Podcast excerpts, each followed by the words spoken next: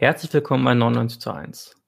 Mein Name ist Fabian und heute spreche ich mit den SoziologInnen Kim Lucht und Jakob Graf über den Zusammenhang äh, bzw. über die Wiederkehr der Klassen, dem Comeback der Klassenfrage in Form einer materialistischen Gesellschaftsanalyse.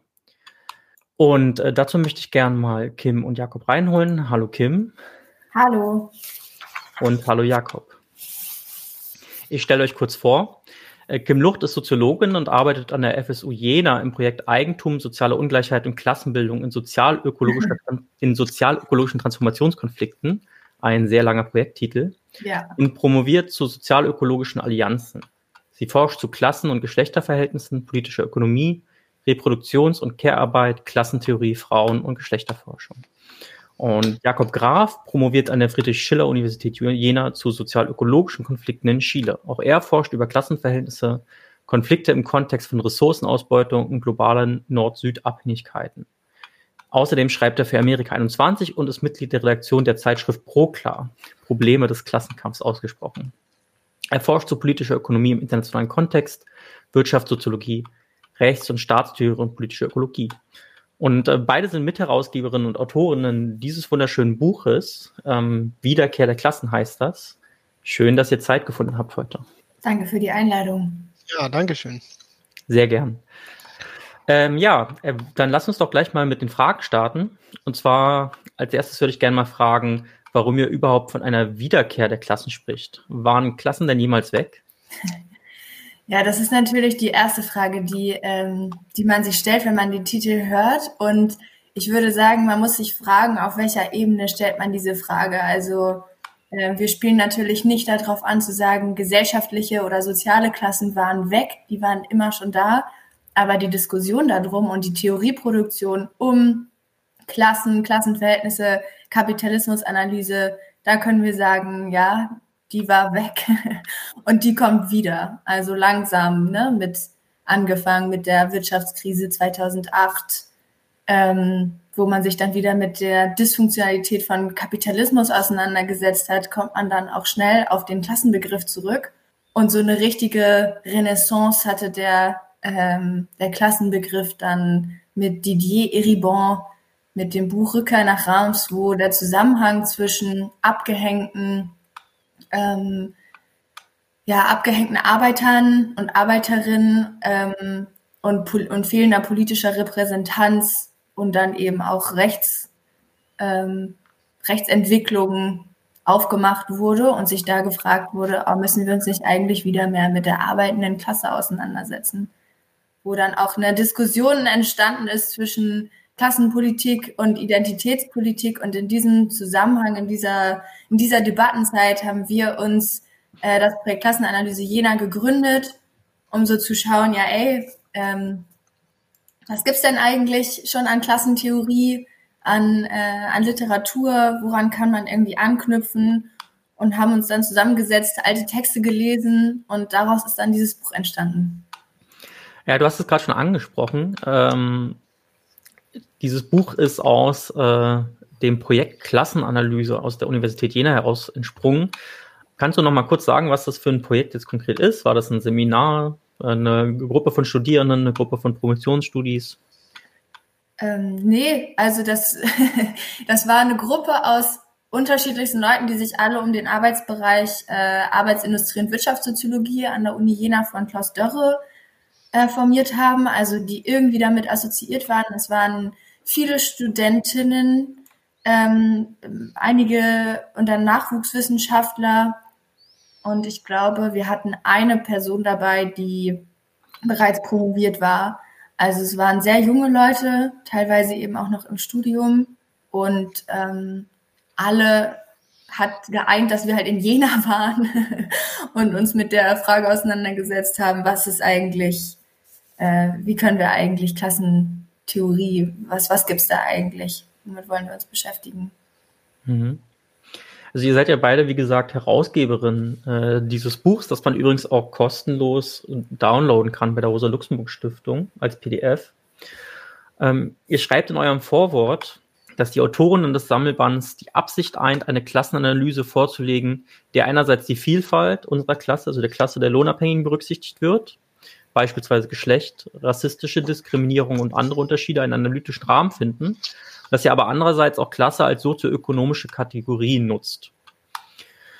Ähm, kannst du vielleicht mal kurz sagen, was ihr mit der sozioökonomische Kategorie da meint?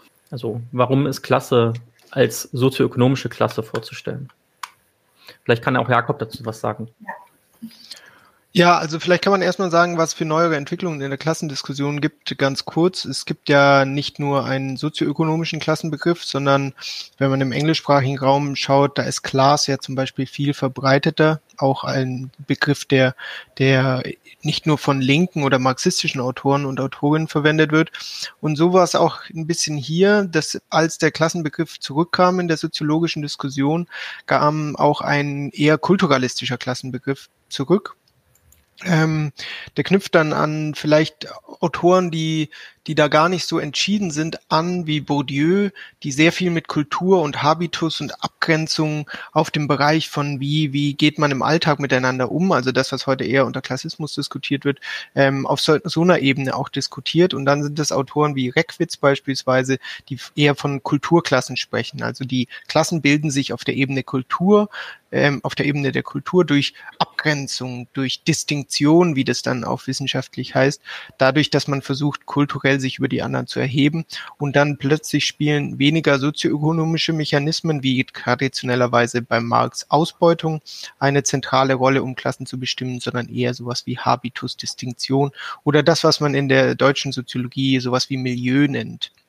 Hm. Also hier ähm, kam es dann dazu, dass man zwar von Klassen gesprochen hat, das, was aber traditionell unter Klassen begriffen wurde, also und äh, als eher, eher ein kritisches Konzept, nämlich sozioökonomische Mechanismen wie Exklusion, Enteignung, Ausgrenzung ähm, und Ausbeutung, die kamen dann gar nicht zentral vor und sowas wie eine herrschende Klasse beispielsweise kam bei Reckwitz in, in seinem zentralen Buch zu Singularitäten auch gar nicht mehr vor. Und das war für uns ganz wichtig, dass wir ähm, ökonomische Mechanismen wie Ausbeutung, Enteignung, aber auch Herrschaft als zentrale Kategorien und kritische Theorien, äh, kritische Kategorien der Klassenanalyse unbedingt ähm, drin behalten wollen.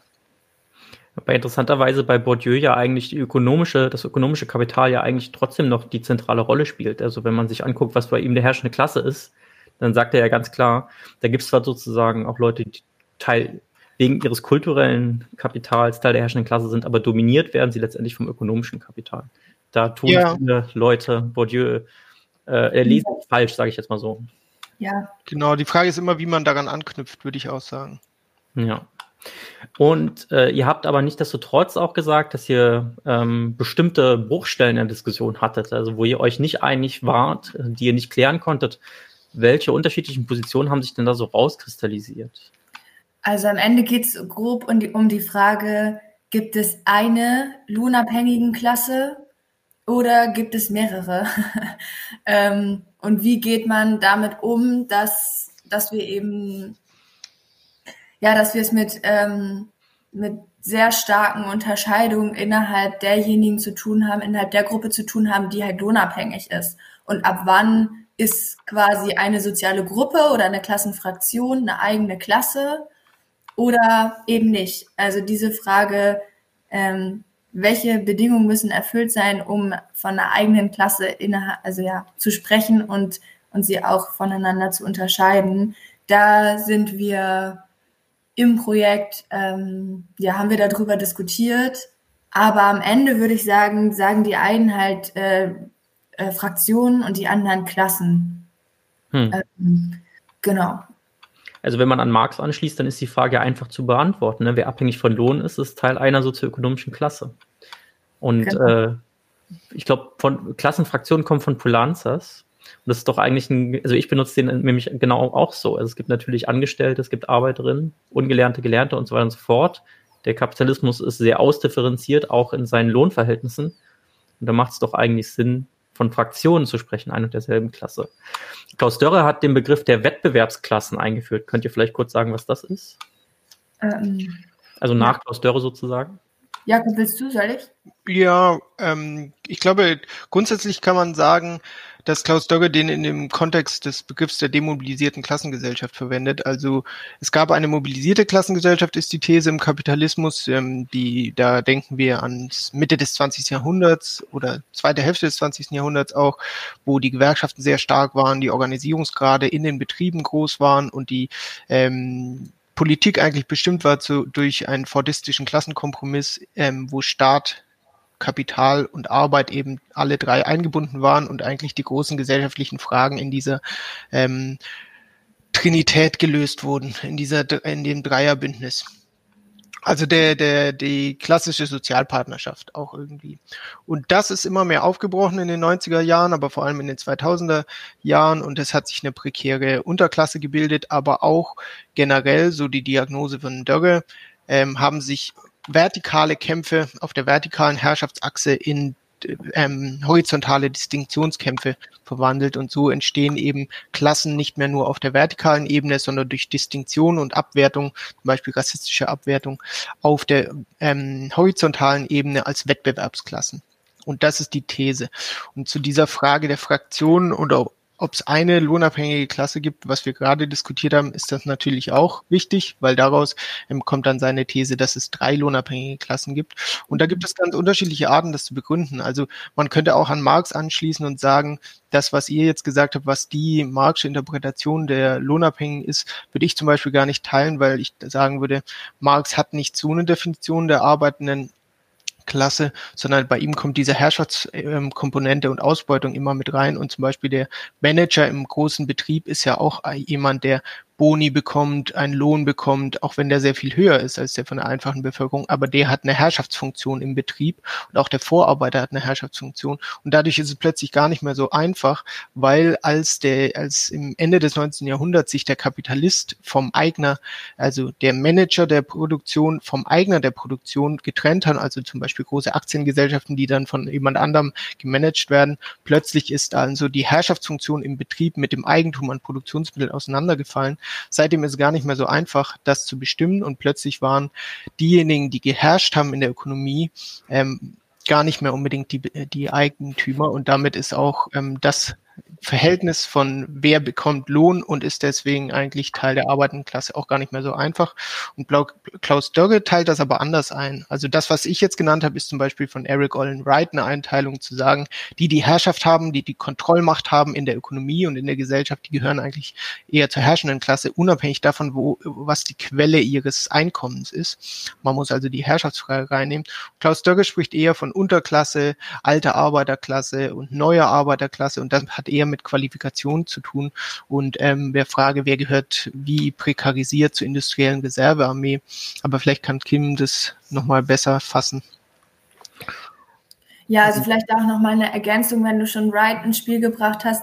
Äh, der hat ja auch ähm, Mittelklassen ins Spiel gebracht, ne? wo es dann darum geht, entweder das sind Personen, die weder ausgebeutet sind noch ausbeuten, also sowas wie Selbstständige ähm, oder Leute, die sowohl ausbeuten als auch ausgebeutet werden. Das sind dann so Personen, wie Jakob gerade gesagt hat, ab der, was weiß ich, mittleren Führungsebene oder so, ne, die eine Herrschaftsfunktion haben und auch über Personen, ähm, also ja, Herrschaft ausüben oder die, deren Ausbeutung verwalten, organisieren, ähm, aber selber auch noch ein paar Ebenen über sich haben das finde ich zum Beispiel auch eine sehr sinnvolle Ergänzung in diesem, äh, in einem aktuellen Klassenmodell oder einer Klassenanalyse.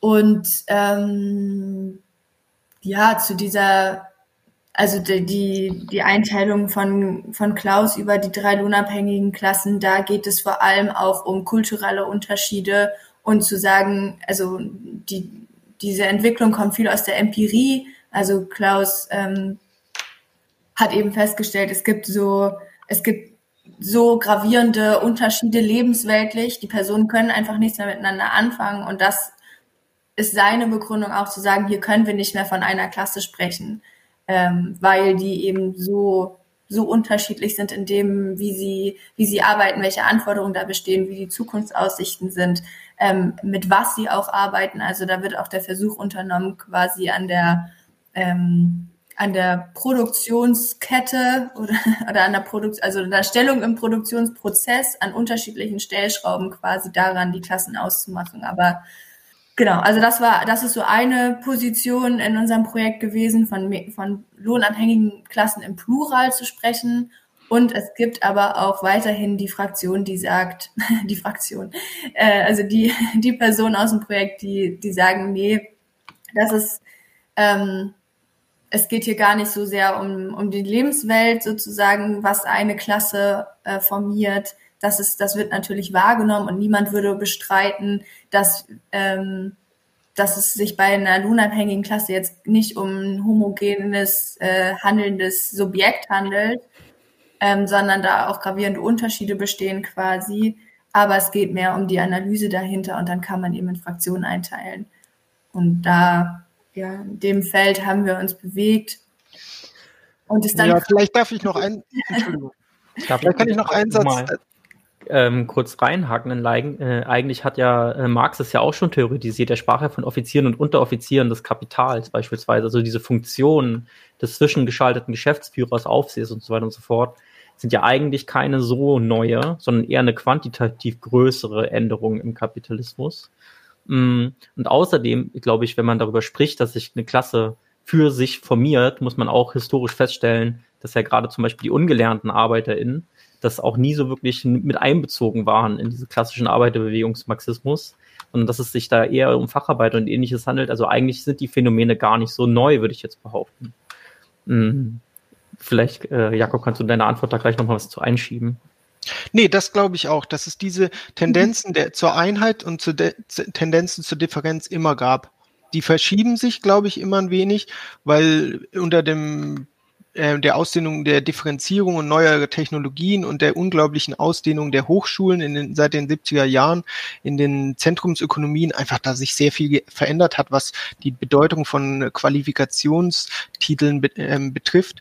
Trotzdem würde ich dir total recht geben, dass die Fragen von Differenzen und auch ähm, Vorarbeitern und Herrschaft innerhalb des Betriebs, wie die, wie die ähm, delegiert wird, das ist, das gab es ähm, in verschiedener Form ähm, auch schon früher. Ich würde auch sagen, ähm, begrifflich kann man da sicher auch bei Marx schon viel finden.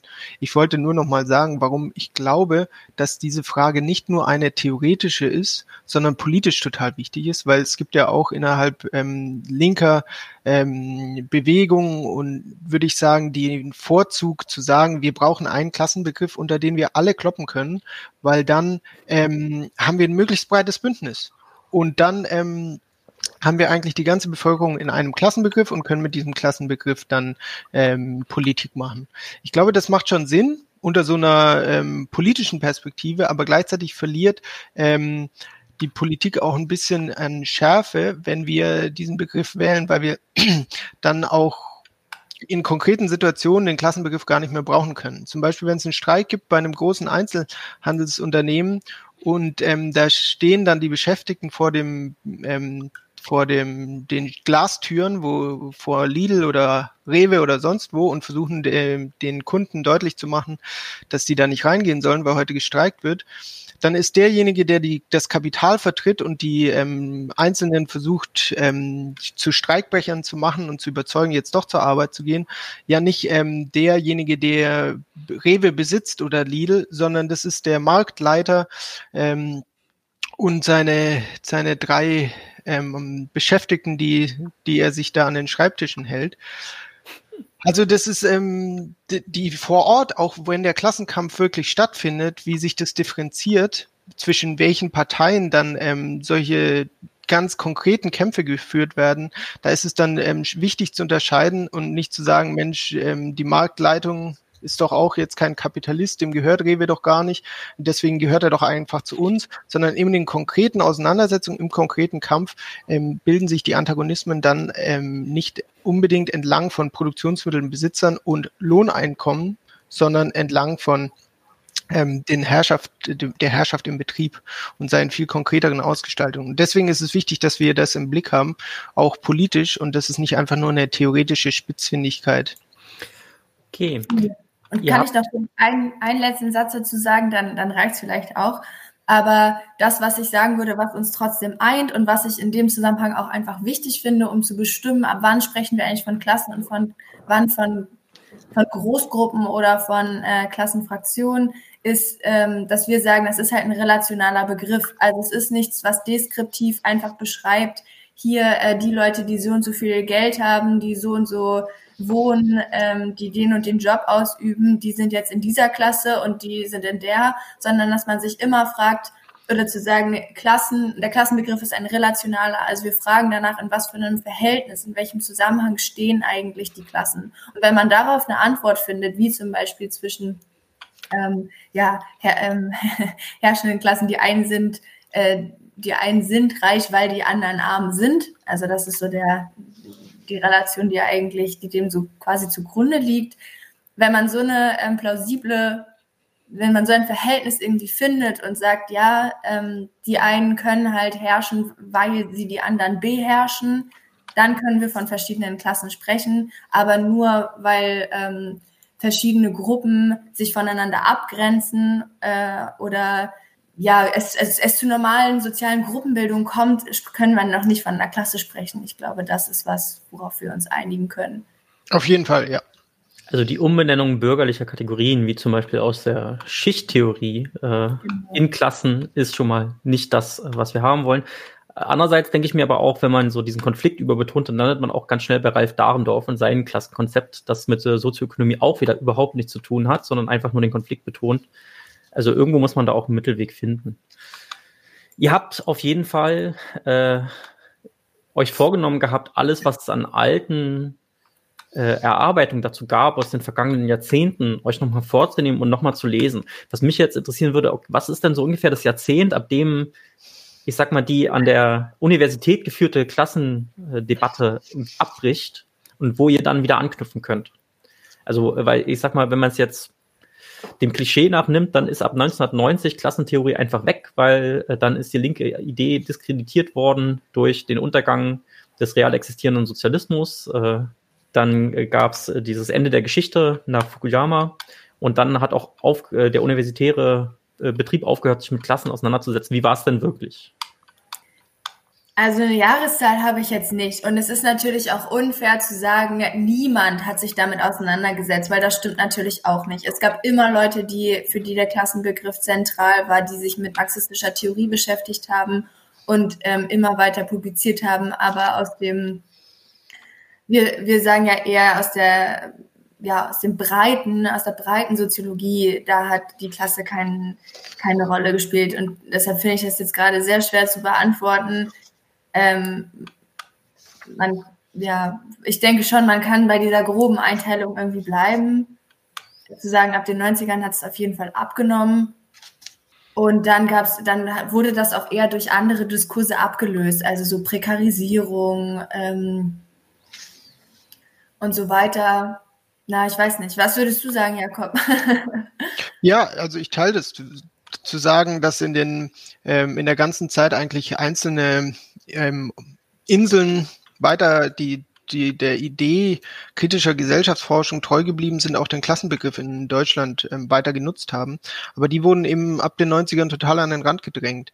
Und eigentlich war der kurze Sommer des Marxismus ja eigentlich sowas wie Ende 60er, Anfang 70er und dann war es relativ schnell vorbei, auch schon in den 80ern. Dann kommt die Cultural Turn und diese ganze, auch in der Hochschullandschaft eher eine Wende zum Poststrukturalismus irgendwann. Und der war ja bis in die 2000er groß und erst seit den Ende der 2000er und in den 2010er Jahren hat sich eine Materialisierung des äh, kritischen und linken Denkens an den Hochschulen wieder ein bisschen ähm, hervorgetan. Also, dass man guckt, Mensch, brauchen wir nicht eigentlich einen materialistischen Feminismus? Irgendwie haben wir zu sehr auf nur Konstruktionen von Subjektivitäten geachtet, was natürlich nicht unwichtig ist, aber vielleicht brauchen wir da mehr ähm, auch noch ähm, gesellschaftstheoretisches, materialistisches Fundament dran. Diese Fragen kamen ja dann zurück. Also ich würde sagen, ähm, was wir diskutieren, ist viel nochmal ähm, bei Marx reingeguckt zu haben. Das ähm, ist auch was, was sich durchzieht, zu sagen, kritischer Klassenbegriff schließen wir an Marx an. Erstmal. Immer gut. Sein Verständnis. und dann gucken wir aber viele, ähm, also die meisten Kapitel gucken viel Diskussionen aus den 70er Jahren an, würde ich sagen, und mhm. schließen daran an und ähm, folgen die nochmal nach bis heute. Ähm, Es gibt einzelne Kapitel wie das von mir, wo wir auch nochmal auf Theoretiker aus den 20er Jahren zurückgehen, aber das ist jetzt nicht so, dass es ähm, die Theoretikerin, ähm, ich glaube, ihr nennt Kollontai zum Beispiel ja auch in dem in eurem Kapitel, aber das ist jetzt nicht so, dass das die zentrale Tradition, sondern es ist eher die Diskussion aus den 70ern, die wir ähm, nochmal dann ja. vor dem Hintergrund der, des Entstehens des ähm, marxistischen Denkens oder an Marx anschließenden Denkens nochmal rekapitulieren und für heute auch ähm, gewinnbringend verwenden wollen. Wenn wir jetzt mal ins Buch reingucken, dann sieht man auf jeden Fall, ihr habt euch auseinandergesetzt, ganz spezifisch mit äh, dem Zusammenhang von Klassen- und Geschlechterverhältnissen, im Zusammenhang von Klasse im Kontext von Rassismus, Ökologie, auch ein Thema, ähm, was tatsächlich auch ein bisschen neuer ist, würde ich jetzt mal behaupten. Was gibt es eigentlich in der kritischen äh, Theorie für, ähm, was gab es eigentlich in der kritischen Theorie für Diskussionen? Ähm, wie ist das Verhältnis von Klasse und dem Prekariat? der Prekarisierung und dann natürlich die internationale Frage, Jakob, zu der du einen Artikel geschrieben hast. Kim, du hast mitgeschrieben an dem Artikel zu Geschlechterverhältnissen. Und da würde mich jetzt mal konkret interessieren, an welche vergessenen Theoriearbeiten in Anführungszeichen konntet ihr denn da anschließen? Ja, ähm, Jakob hat es gerade schon gesagt. Also wir haben relativ früh, wenn man in die Geschichte zurückblickt, haben wir mit den Wellen der Frauenbewegung auch immer sehen, dass sich da auch immer mit Marxismus oder mit der Klassenfrage und Frauenunterdrückung auseinandergesetzt wurde. Also es fängt an mit Engels, äh, der ja gesagt hat, ey, der erste Klassengegensatz war eigentlich der zwischen Mann und Frau. August Bebel, aber dann natürlich ganz prominent Clara Zetkin, auch äh, Kollontai. Das würden wir jetzt alle so, die würden wir jetzt alle unter den ersten, den ersten großen Block ähm, kategorisieren, der ja schon über 150 Jahre alt ist. und ob heute jemand noch äh, Bibel gelesen hat, das, das weiß ich nicht so genau. Also das könnte man auf, daran kann man auf jeden Fall anschließen. Ähm, und dann ist der größte Block, das hat Jakob auch gerade schon gesagt, in den 70ern eigentlich mit der zweiten Frau, mit der zweiten Welle der Frauenbewegung. Also ähm, da wurde sich konkret aus den Fragen gestellt, wie hängen Frauenunterdrückung und kapitalistische Produktion eigentlich zusammen? Und das wurde in mehreren Debatten verhandelt. Ganz exemplarisch steht dafür die Hausarbeitsdebatte, ähm, die und ich finde, daran kann man sehr gut anknüpfen. Das kann man auch sehr schön mit der Care-Arbeitsdebatte heute vergleichen, weil die unterschiedliche Fokusse legen. Ähm, und die Hausarbeitsdebatte, da geht es eigentlich darum zu fragen, erstmal, was ist eigentlich Reproduktionsarbeit? Also die Feststellung, okay, Frauen sind ähm, in den kapitalistischen Zentren zumindest vor allem in der Rolle der Hausfrau. Also die sind zu Hause, kümmern sich um die Kinder, kochen, putzen, all, ähm, all das, was eben notwendig ist, um die Arbeitskraft zu reproduzieren, während der Mann äh, einem Lohnarbeitsverhältnis nachgeht. So. Und dann ging es erstmal darum zu definieren, was ist eigentlich Reproduktionsarbeit und auch versucht, und dann wurde versucht, mit marxistischer Terminologie zu schauen, inwiefern kann man eigentlich Reproduktionsarbeit theoretisieren. Und da geht es dann auch um Fragen von Ausbeutung und ist Reproduktionsarbeit eigentlich wert- oder mehrwertbildend, ähm, um, um zu verstehen, inwiefern oder durch, ja, wie die Reproduktionsarbeit mit der kapitalistischen Produktionsweise verknüpft ist quasi. Und das ist so ein, der, eine, ein sehr großer Strang, aus dem sich natürlich auch viel herausgebildet hat, weil ich sagen würde, dass der die zentralen Fragen eigentlich aufgeworfen hat.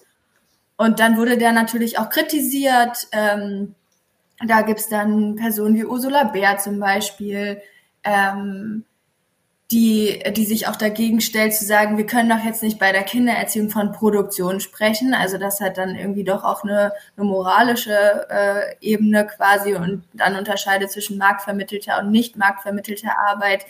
Ähm, aber auch der Subsistenzansatz von den sogenannten Bielefelderinnen, die sich auch dagegen wehren, so genannt zu werden, aber trotzdem äh, werden reden, äh, alle sprechen alle von den Bielefelderinnen die dann sich auch damit auseinandergesetzt haben, in welchem Verhältnis stehen eigentlich die Frauen im globalen Norden mit den Bäuerinnen und Bauern des globalen Südens und kann man hier irgendwie einen Zusammenhang erkennen. Also der, da geht es dann auch um, ja, um weitestgehend auch irgendwie nochmal um Natur, ähm, aber vor allem um Subsistenzarbeit, also um, ja, um nicht kommodifizierte Arbeit, also keine warenförmige Arbeit, die dazu da ist, um, um zu reproduzieren sozusagen.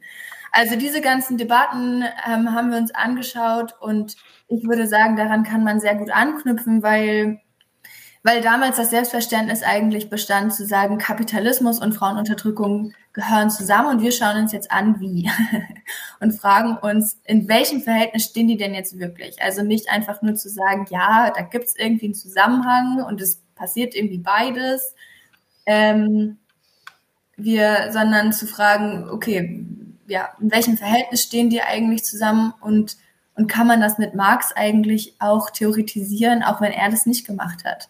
Und das fand, also ich finde das sehr spannend. Das ist manchmal auch ein bisschen nerdig. Aber äh, genau, ich denke, dass das trotzdem, und dann komme ich auch gleich zum Ende, ähm, aber auch politische, politische Implikationen mit sich bringt, weil zu diesen Zeitpunkten auch diskutiert wurde, wenn, ähm, als es zum Beispiel um Ausbeutung geht, ging, wenn man sagt, Frauen werden ausgebeutet, wer beutet sie denn eigentlich aus? Dann gab es Leute, die darauf geantwortet haben, der Ehemann ist der direkte Profiteur von der Ausbeutung der Frau und deshalb können wir von Frauen als eine Klasse sprechen. Also diese Diskussion gab es auch, ne, zu sagen, Frauen sind eine Klasse und ähm, wenn man das wenn man das so versteht, dann folgt daraus, folgen daraus ganz andere politische Schlussfolgerungen, als wenn man, wenn man das verneint. Und ja, sowas kann man heute, denke ich, auch diskutieren. Und wir sehen, dass, ähm, wenn man sich liberale Feminismen anschaut, dann könnte man da schon reinlesen, dass die äh, Frauen als eine Klasse verstehen. Ich wollte gerade sagen, also es klingt ja so ein bisschen so, also Ursula von der Leyen ist jetzt vielleicht nicht äh, in derselben Position mit, okay, sie hat jetzt irgendwie sieben Kinder, die hat sie jetzt aber, soweit ich weiß, ähm, eher großziehen lassen und dann eben politische Karriere gemacht. Also mir fällt es schwer, da zu sagen, äh, die hängt zusammen vielleicht mit der Frau, der ich jetzt hier im Wedding äh, über den Weg laufe, wenn ich irgendwie vom türkischen Supermarkt lang gehe oder so. Also ist eine sehr schwierige These. Die hängen bestimmt miteinander zusammen, aber nicht, weil sie den gleichen Lebensalltag teilen, sondern weil die Frau aus dem Wedding ähm, sehr wahrscheinlich die Kinder von Frau von der Leyen äh, großgezogen hat. Also da, da sieht man ja auch die, die, die Unterschiede ähm, und ja, also das. Das ist aber auf jeden Fall ein interessanter Punkt. Also es geht ja so ein bisschen auch um die Frage kommodifizierter und nicht kommodifizierter Reproduktionsarbeit. Und äh, da kann man ja eigentlich schon eine klare Trennlinie ziehen. Während die Frau aus dem Wedding ihre Kinder selbst großzieht, also das sozusagen nicht kommodifizierte Reproduktionsarbeit ist, hat Frau von der Leyen ihre Kinder von der Frau aus dem Wedding oder was weiß ich, äh, aus welchem Bezirk ähm, lassen. Und äh, insofern ist da ja eine klare Trennlinie vorhanden. Hm, die ähm, Hausarbeitsdebatte, da war ja eine Forderung Lohn für Hausarbeit.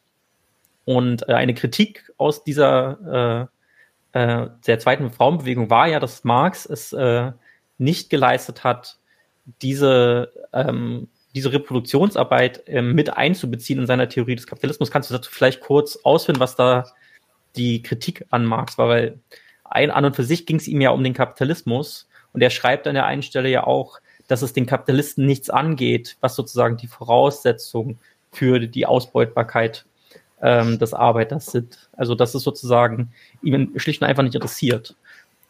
Warum muss man das trotzdem oder warum wurde argumentiert, muss man das trotzdem mit einbeziehen? Also ich würde sagen, das ist ein Fehlschluss, ähm, wenn man sagt, alles, was vorher passiert ist, vor der Fabrik quasi, ähm, vor der jetzt meine ganzen Arbeiter stehen, die gleich irgendwelche Autos zusammenbauen, interessiert mich nicht. Weil es interessiert den Kapitalisten natürlich. Wie kommen die Arbeiter dahin? Ähm, wie kommen die Produkte oder also die, ja, die Produkte, aus denen jetzt die Autos zusammengebaut werden, wie kommen die eigentlich dahin? Wie konnte ich überhaupt meine Fabrik hier bauen? Also das sind ja alles Sachen, die, mit denen muss sich der Kapitalist vorher auseinandergesetzt haben, bevor er da jetzt hingeht und, ähm, und die Sachen zusammenbauen lässt.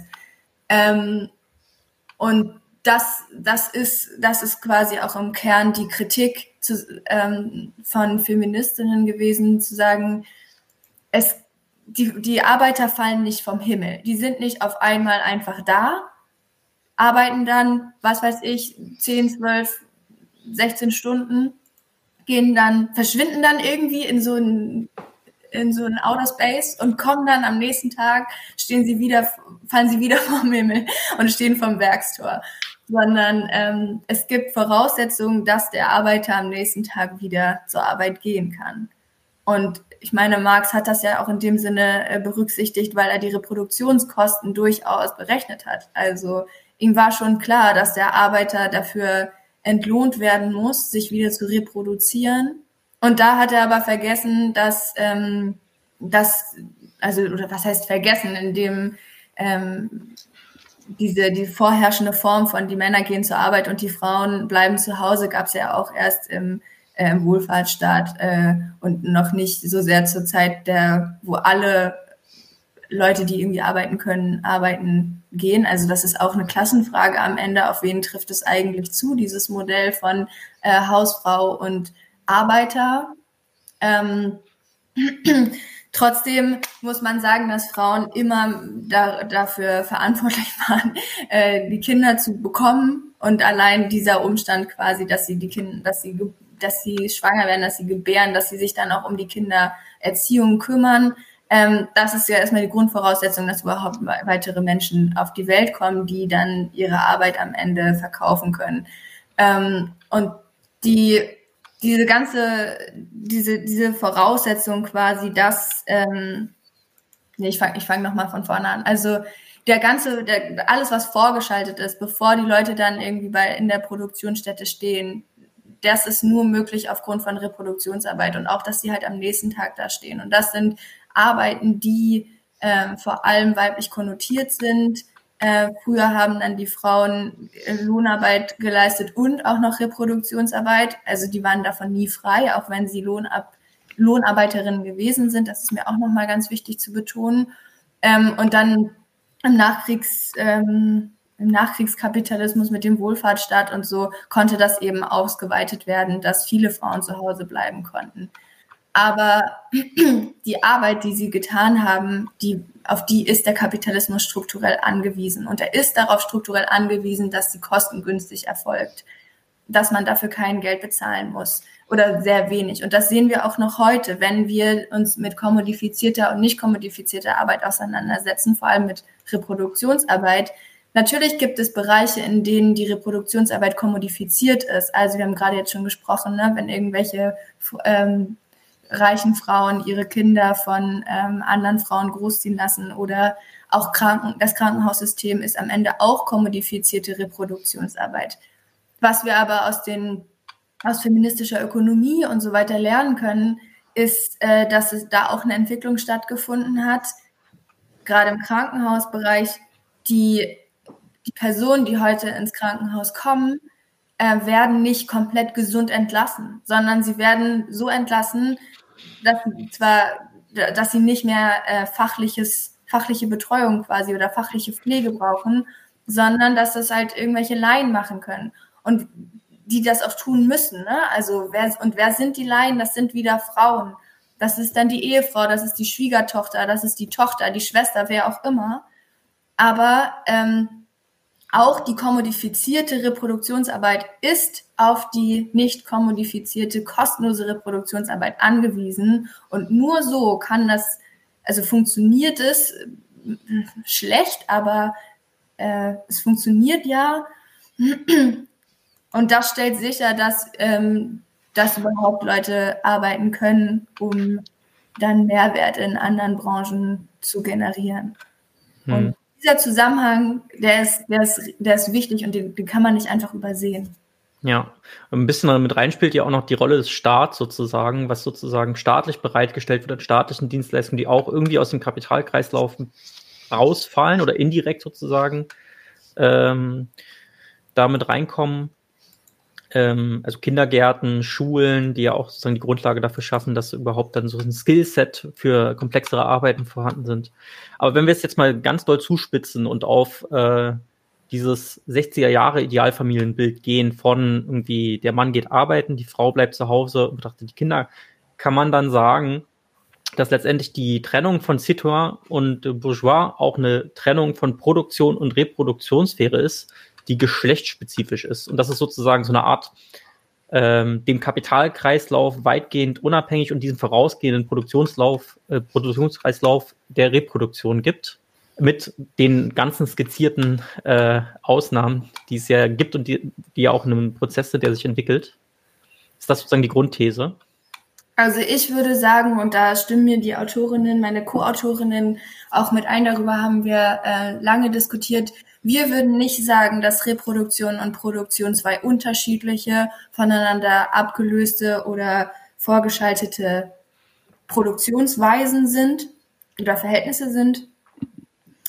Ähm, man spricht, man spricht ja immer davon, ja, durch den Kapitalismus wurde die Produktionseinheit aufgelöst. Das meint, vorher auf jetzt richtig runtergebrochen und stilisiert, ne, aber auf dem Hof wurde produziert und reproduziert. Dann kam der Kapitalismus und auf einmal waren alle Lohnarbeiter ähm, und die Frau ist zu Hause geblieben und hat die Kinder, sich um die Kinder gekümmert und der Mann ist arbeiten gegangen. Deshalb spricht man davon der Trennung der Produktionseinheit.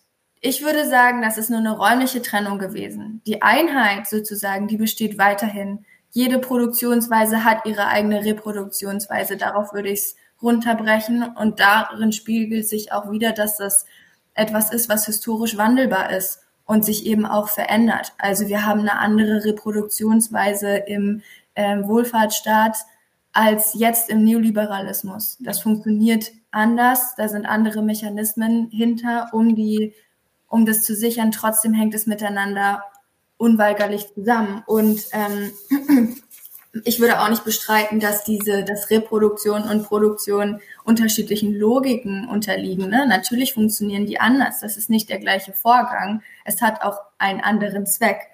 Aber ähm, Produktion kann nicht ohne die Reproduktion funktionieren. Genauso wie Produktion nicht ohne Ausbeutung von Natur beispielsweise funktionieren kann äh, ohne das jetzt naturalisieren zu wollen. Ne? Also ich will jetzt nicht sagen, das hat ein natürliches Verhältnis äh, oder das ist irgendwie Frauen sind Natur. Ähm, aber ähm, ja, genau. Also wir würden, wir würden eher wir, ähm, wir sprechen uns dafür aus, von kapitalistischen Sphären zu sprechen, um deutlich zu machen, dass es sich aus unserem Verständnis ja um eine Totalität handelt. Also es sind keine voneinander getrennten Prozesse, sondern sie sind vorgelagert, also das eine ist dem anderen vorgelagert äh, und sie wirken sich aufeinander aus. Also wenn sich die Produktionsweise ändert, beispielsweise im Neoliberalismus, dann verändert sich auch die Reproduktion. Und genauso, wenn sich die Reproduktionsweise ändert, weil beispielsweise durch die Frauenbewegung immer mehr Frauen auf den Arbeitsmarkt strömen, dann verändert sich, also dann hat es auch Auswirkungen auf die Produktionsweise. Und ich weiß, dass Jakob dazu eine andere Meinung hat. Also im PKJ ist das auch nicht, nur weil wir jetzt den Artikel geschrieben haben, äh, gleich, aber wir als diejenigen, die den Artikel geschrieben haben, würden sagen, es ist, wir können es nicht sprachlich voneinander trennen und auch nicht analytisch. Also man kann ja, glaube ich, schon sagen, dass äh, wenn äh, Reproduktionsarbeit bezahlt wäre, dass dann, dann sozusagen die, äh, der Anteil dessen, was äh, an, am, äh, also dass der Wert, den man bräuchte, um die Arbeitskraft wiederherzustellen, deutlich größer wäre und dementsprechend der Mehrwert, der man, den man sich da aneignen könnte von Kapitalseite, wesentlich geringer wäre. Also letztendlich subventionieren, unabhängig davon, wer diese Reproduktionsarbeit jetzt macht. Also es gibt natürlich jetzt auch ähm, äh, im, ähm, so Ideen aus liberaler äh, Seite, dann muss man eben einfach die Reproduktionsarbeit gerecht äh, zwischen den Geschlechtern aufteilen. Letztendlich subventioniert man aber das Kapital damit. Das habe ich jetzt richtig verstanden. Und ich glaube, das ist auch gar nicht anders möglich. Also ja. du kannst, also ich würde zum Beispiel, Kim hat ja vorhin gesagt, ähm, man darf das doch nicht alles Arbeit und Produktion nennen. Also das hast nicht du gesagt, sondern du hast eine Autorin zitiert, ich glaube Bär, wenn ich mich richtig erinnere, ähm, Ursula Bär.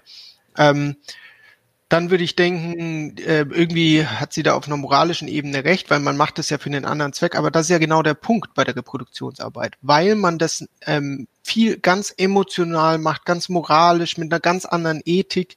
Wenn ich ein Kind gebäre als Frau, mache ich es ja nicht, um was zu produzieren im Sinne der kapitalistischen Logik, um einen Gebrauchswert herzustellen, sondern das hat ja äh, mit Liebe zu tun und mit Lust und mit ähm, Freude ähm, an, am Leben und an daran ein Kind zu kriegen. Trotzdem ähm, sind ja das Prozesse, die ähm, ganz viel Arbeit beinhalten, auch aufziehen und erziehen und ähm, der, das meine ich, wo ich sagen würde, da ist eine ganz andere Logik, die da eine Rolle spielt und es wird unglaublich, da werden unglaublich viele Gebrauchswerte hergestellt, um ein Kind zu erziehen und das lässt sich aber gar nicht kommunizieren. Wie willst du im Gebot kommunizieren? Es gibt zum Beispiel Leihmutterschaft, da wird das gemacht, aber du kannst ja nicht eine ganze Welt, ähm, irgendjemand muss ja Leihmutter sein, wenn jemand anders nicht, also versteht ihr, äh, das ist ein Verhältnis, das würde nicht für die ganze Welt funktionieren, das geht nur ähm, für einen Teil der, der Seite. Von daher würde ich sagen, es ist keine, es kann keine vollkommen kommodifizierte Reproduktion geben. Und es bleibt immer, und äh, Kim hat es ja auch gesagt, es gibt keine ein, auch keine eindeutige Tendenz, sondern es gibt immer wieder eine Gegentendenz der Entkommodifizierung. Dein Beispiel mit den Krankenhäusern war ja total interessant zu sagen, der Neoliberalismus spart sich dann wieder Geld, indem er selbst noch aus den Krankenhäusern, die immer mehr kommodifiziert werden, diese Kommodifizierung der Krankenhäuser mit Fallpauschalen, äh, Fallkostenpauschalensystem und so weiter, führt dann zur Entkommodifizierung hintenrum wieder von anderen Tätigkeiten, weil die damit Geld sparen können. Also es ist immer ein Doppelprozess von Kommodifizierung, Entkommodifizierung und damit auch ähm, Herstellung von nicht kapitalistischen Tätigkeiten. Und deswegen würde ich da auch ein bisschen Marx widersprechen, wenn er sagt, nimmt die Produktion kapitalistische Form an, dann auch die Reproduktion. Und ich würde sagen, nee, die Reproduktion hat eine eigene Logik, da funktioniert eben ganz viel nicht kommodifiziert und deswegen nimmt die Reproduktion nicht unbedingt kapitalistische Form an oder kommodifizierte Form kommunifiziert muss man vielleicht noch sagen, das bedeutet einfach nur, dass es warenförmig ist, also einen Tauschwert hat und nicht nur einen Gebrauchswert. Und das hat die Reproduktion nicht immer. Es hat ganz oft nur einen Gebrauchswert und eine Nützlichkeit und ist nicht ähm, darauf angelegt, ähm, für den Markt zu produzieren.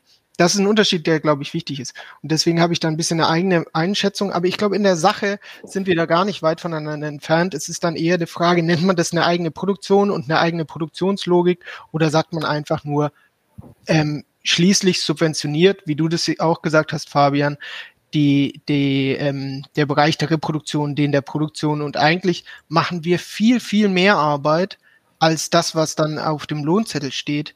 Da ist noch so viel, also das Zehnfache an Arbeit dahinter, ähm, was jeder weiß, der ein Kind hat, ähm, wie viel Arbeit da noch dahinter steht, ähm, dass irgendwann eine Arbeitskraft ausgebeutet wird sehr, äh, sehr dystopisch zumindest, wenn diese ganzen äh, Beziehungen nur noch warenförmig organisiert werden, beispielsweise Leihmutterschaft oder ähnliches. Was die Ampel ähm, übrigens will, ne? Also um das mal ganz kurz einzuwerfen. Naja, klar, also wir haben ja, hm, äh, ist jetzt vielleicht äh, äh, ein ganz anderes Thema, was auch wieder gigantisch ist, aber im Zusammenhang der Diskussion um Prostitution kommt das Thema Leihmutterschaft ja auch nochmal oft hoch weil da auch man ja auch feststellen muss, dass natürlich jetzt nicht äh, eine Susanne Klatten Leihmutter wird, äh, sondern dass eben dies meistens eben sehr arme Frauen aus äh, noch ärmeren Ländern sind. Also in Ukraine zum Beispiel ist das ein riesiges Geschäftsmodell, dieses Thema Leihmutterschaft. Ähm, na gut, auch nochmal eine eigene Sendung für sich eigentlich, was das äh, auch äh, mit der jeweiligen Klassenposition der dort der Frauen zu tun hat. Mhm. Vielleicht gehen wir vom Thema Geschlecht mal rüber äh, zum, zur, zur nächsten äh, Beziehung. Und zwar würde ich jetzt gerne über das Thema internationale Wirtschaftsbeziehung sprechen. Und ähm, ich fürchte aber, dass man über das Thema internationale Wirtschaftsbeziehung gar nicht sprechen kann, ohne dass man auch dazu kurz über das Thema Rassismus spricht. Also ähm, auch beim Rassismus handelt es sich ja um eine Ideologie, die in den materiellen Verhältnissen wurzelt und auch einem Wandel unterliegt, also historisch spezifischem Wandel, je nachdem. Und äh, in dem Text äh, von euren Mitautoren ähm, äh, Janina Puder und Genevieve Schreiber, ich, Entschuldigung, wenn ich das jetzt falsch ausspreche, ähm, wird Robert Miles zitiert, der sagt, äh, Rassismus ist ein dialektischer Prozess, in der die Kennzeichnung des anderen einer Selbstverortung äh, sozusagen folgt. Historisch gab es verschiedene Formen, dies umzusetzen, kulturelle oder somatische Unterschiede Bedeutung zuzumessen.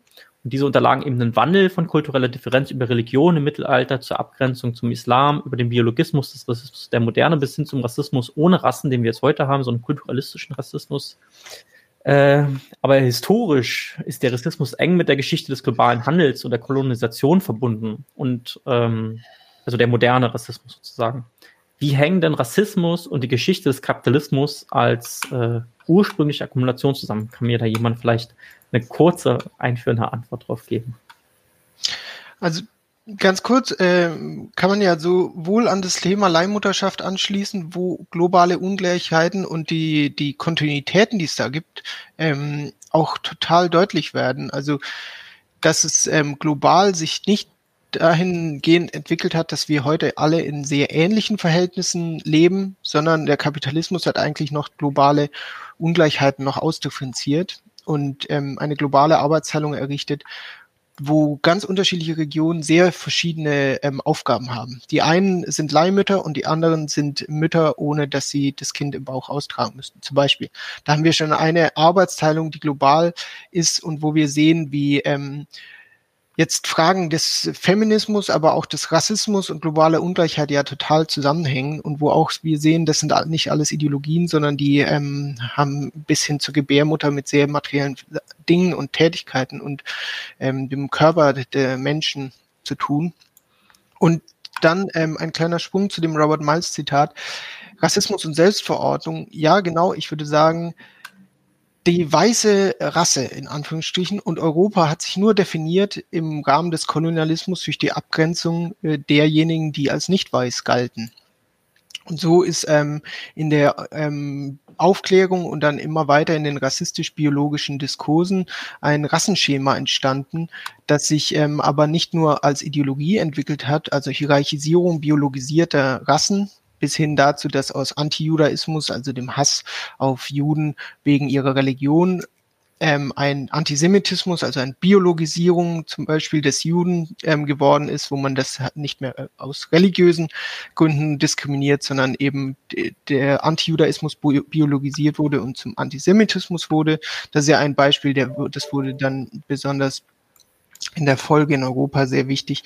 Also es geht da nicht nur um Rassen, die ähm, phänotypisch sind, sondern es geht bis hin zu ähm, rassistischen äh, Schemata ähm, innerhalb ähm, einer, einer somatisch oder körperlich sehr, man könnte sagen, völlig unterscheidbaren ähm, Teilen der Bevölkerung. Aber historisch und kolonial hat sich das erstmal differenziert entlang einer ähm, Arbeitsteilung der Kontinente, würde ich eher sagen. Also dass man gesagt ähm, sagen kann, man hat die ähm, Menschen in Afrika versklavt. Man hat eine Ausbeutungsbeziehung der Sklaverei zu denen und sie die Menschen hingeschifft, wo man sie als Arbeitskräfte sklavenmäßig ausbeuten konnte. Man hat die Indigenen Lateinamerikas ähm, in Leibeigenschaftsverhältnissen ausgebeutet und man hat die weißen ähm, in Lohnarbeitsverhältnissen ausgebeutet. Mal ganz schem schematisch hat man hier eine Entsprechung von einem ra rassistischen Schema im Kolonialismus, das auch mit Ausbeutungsformen des Kapitalismus zusammenhängt. Also der, die, die rassistische Hierarchisierung wurde nicht nur als eine Ideologie genutzt, wie ich das jetzt ähm, am Anfang gesagt habe, also ein Aufklärungs ähm, basiertes, ähm, in Anführungsstrichen wissenschaftliches Rassenschema, wo man versucht hat, irgendwie Phänotypen und ähm, äußerliche Unterscheidungsmerkmale zu konstruieren, sondern man hat das auch ähm, benutzt, um Ausbeutungsformen zu rechtfertigen. Also wir dürfen die und die so und so ausbeuten, weil die sind anders. Und in diesem Prozess wurde eben auch die weiße Rasse und Europa selbst konstruiert. Das, was du als Miles-Zitat angeführt hast. Also ähm, man diskriminiert oder man ähm, wertet nicht nur jemand anders ab, sondern sich selber auf und so konstruieren sich die Unterschiede. Aber wie gesagt, die Unterschiede sind nicht nur diskursiver Art, sondern wenn man den Kolonialismus zurückschaut, bis hin zu Ausbeutung von Arbeitskraft und Rohstoffen und der Ausbeutungsform, wie das alles gerechtfertigt wird, hat total mit, ähm, mit Fragen der globalen Arbeitsteilung auch zu tun und nicht nur mit der Ideologie. Das ist vielleicht für uns auch ähm, sehr wichtig, weil du gesagt hast, oft wird Rassismus ja für eine einfache Ideologie gehalten und wenn man in die Geschichte zurückguckt, dann hat das sehr viel mit dem zu tun, wie der Kapitalismus global überhaupt entstanden ist. Das heißt nicht, dass Rassismus davor nicht gab, aber diese Biologisierung der Rasse ähm, das ist ähm, das ist was, was mit dem modernen Wissenschaftsdenken so entstanden ist und ähm, das ist als eine globale Aufteilung, also mit einer globalen Au äh, Arbeitsteilung zusammenhängt und einer Art Arbeitskräfte auszubeuten und Unterschiede dabei zu markieren, das auch. Insofern gibt es da was Qualitatives ganz Neues im globalen Kapitalismus. Und nicht nur im globalen Kapitalismus, wenn man nach Großbritannien guckt und äh, nach Irland beispielsweise oder auch nach Osteuropa, antislawistischer Rassismus. Das ist ja durchaus auch so, dass man sich da Rechtfertigungen dafür ausgedacht hat, weswegen man jetzt ausgerechnet äh, diese Bevölkerungsgruppe nochmal abwerten kann und denen gegebenenfalls einen geringeren Lohn oder gar gar keinen Lohn, also bis hin zum Nationalsozialismus. Äh, dem Wobei Irland ja eine Kolonie war von England. Genau, Genau, aber es sind ja auch in Anführungszeichen Weiße gewesen. Also Ach so, ja, ja, genau. Es gab das dann nochmal Brüche innerhalb dieser Konstruktion. Also ähm, finde ich auch nochmal ganz wichtig, weil ja momentan auch ähm, sehr, ähm, also ähm, dieses, die, die Weiße als Gruppen den anderen gegenübergestellt wird, wobei man sagen muss, dass es ja auch innerhalb dieser Gruppe auch nochmal Abstufungen gibt, genauso wie die anderen unter sich ja teilweise auch nochmal in rassistischen Hierarchisierungsprozessen ähm, gefangen sind. Ähm, ihr habt das Thema Ideologie ist jetzt gefallen. Und die Autoren des Textes äh, über Rassismus in Klasse sprechen da auch nochmal von einer relativen Autonomie der rassistischen Ideologie. Und ich glaube, man kann das auch über sexistische Ideologie sagen, ähm, dass sie letztendlich auch nochmal eine eigene Dimension einer politischen, äh, eine eigene politische oder kulturelle Dimension aufweist, die dann auch eine Eigenlogik entwickeln kann, also die sich dann sozusagen ablöst. Was nochmal auch zu dem Eindruck, dass es sich einfach nur um die Ideologie handelt, beitragen kann. Könnt ihr da vielleicht nochmal kurz was zu sagen? Also verfestigen sich solche Ideologien, entwickeln dann ein Eigenleben sozusagen und dann gibt es eine Art Trägheit des Bewusstseins, das nicht zur Kenntnis nimmt, dass eigentlich die ökonomische Grundlage schon lange eine andere ist, aber die Ideologie leben fort. Ja, ohne Zweifel kann man das sagen. Das glaube ich bei Ideologien immer so. Die haben natürlich eine Eigenlogik. Ich meine, wir reden hier über ähm, marxistisches Denken und das entspricht überhaupt nicht dem, was die kapitalistische Klasse will, aber diese Widersprüche, die sich durch ähm, die Gesellschaft als Ganze ziehen, ziehen sich natürlich auch durch ähm, das, wie wir über Gesellschaft nachdenken. Also man kann nicht sagen, die herrschenden Ideen sind immer die Ideen der Herrschenden, sondern hier 99 zu 1 ist vielleicht überhaupt nicht Ideen der Herrschenden. Und ähm, die Widersprüche durchziehen sich, also durchziehen erstens deswegen auch ähm, die, die ideologischen Apparate einer Gesellschaft, aber gleichzeitig gibt es eine, eine riesen Eigenlogik. Wenn man die AfD zum Beispiel anschaut, das Denken der AfD ähm, entspricht nicht den herrschenden Klassen und des Rechtspopulismus, ähm, zumindest nicht immer. Und da gibt es Riesenunterschiede, wenn man nicht sagt, die deutsche Wirtschaft ist eine Exportwirtschaft, die total auf ähm, Export angewiesen ist und auf äh, Freihandelsverträge. Deutsche Wirtschaft ist auf die EU angewiesen, auf den Euro. Dann gibt es Riesenspannungen zu einer rechtspopulistischen Partei, die ähm, die einen Protektionismus und Nationalismus und zurück zum ähm, D-Mark zumindest ursprünglich geforscht, gefordert hat. Also es gibt da auch nicht die herrschende Klasse mit einer mit einer herrschenden Ideologie, sondern es gibt da wieder Teile, die unterstützen die AfD und andere Teile, die würden davon gar nicht profitieren. Also würde ich auch sagen, ähm, totale Eigenlogik und gleichzeitig totale Widersprüchlichkeit selbst der herrschenden Klassen in Bezug auf rassistische Ideologien. Wo wir gerade beim Thema Klassenfraktionen waren, nicht wahr? Also es gibt natürlich auch in der herrschenden Klasse Fraktionierung. Ja, ja, ja genau, das meine ich. Ja. Kim, ähm, kann dann so eine Ideologie auch dysfunktional sein für das Funktionieren von Ausbeutungsprozessen beispielsweise? Also in Bezug auf ähm, die Geschlechterfrage, ähm, man brauchte ja zu gewissen Punkten auch schlicht und einfach mehr Arbeitskraft, auch die Arbeitskraft der Frauen beispielsweise. Ja, na klar, also dysfunktional kann es auf jeden Fall werden. Das sind ja Strukturen und Verhältnisse, die, die nicht hundertprozentig ineinander aufgehen, sich aber gegenseitig schon irgendwo bedingen.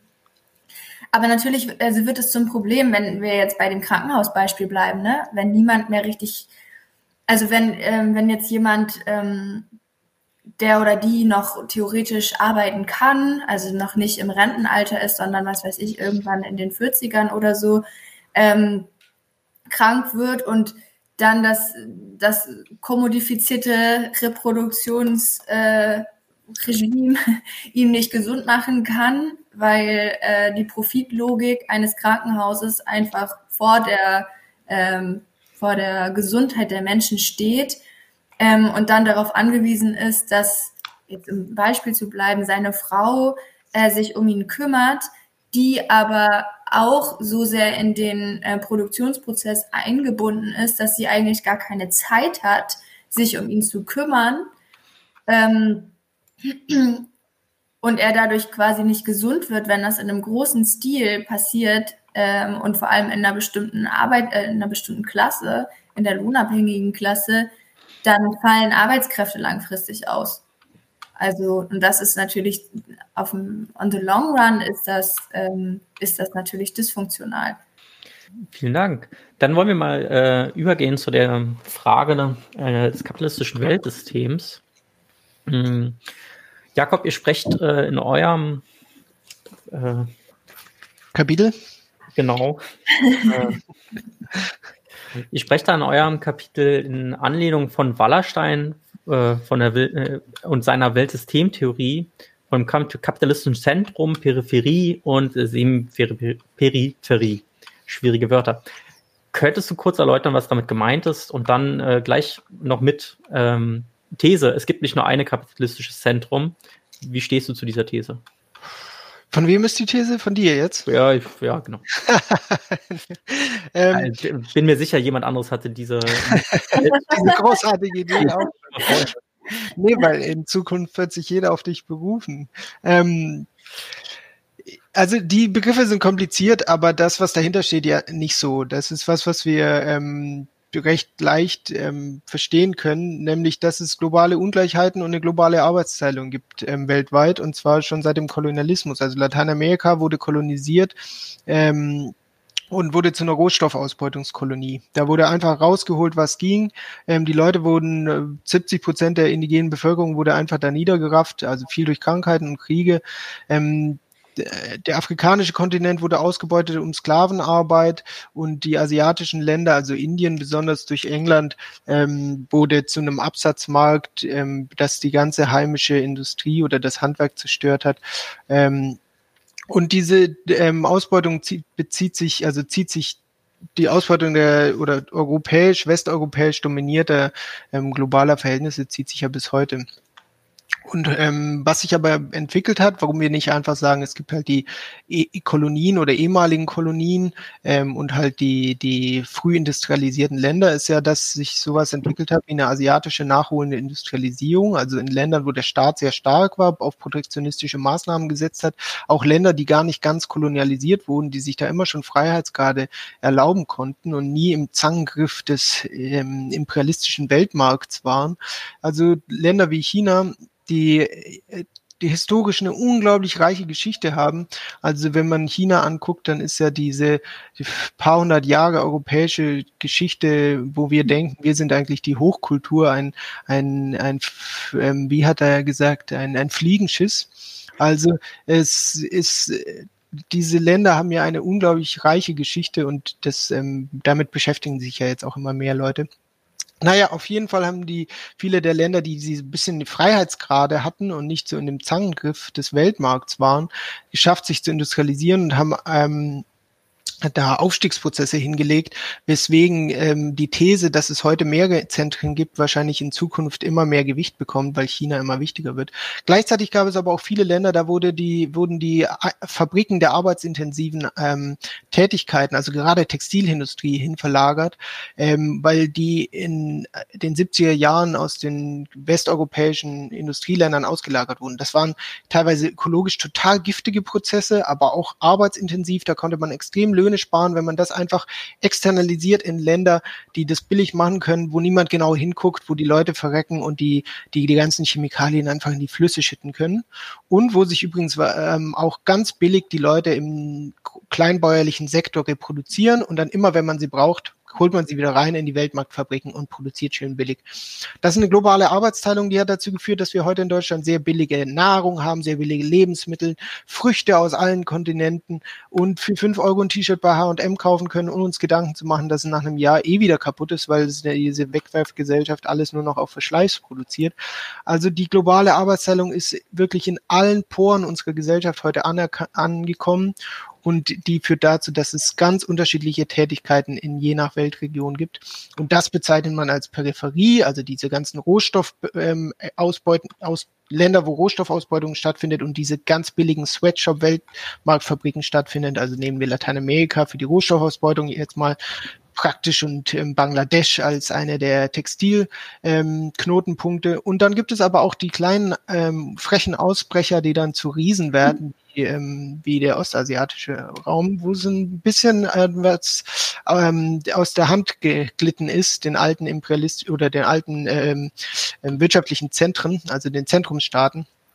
Und ähm, wo man sieht, das ist aber auch alles viel dynamischer und es steht nicht einfach unter der Kontrolle einer rigiden Politik.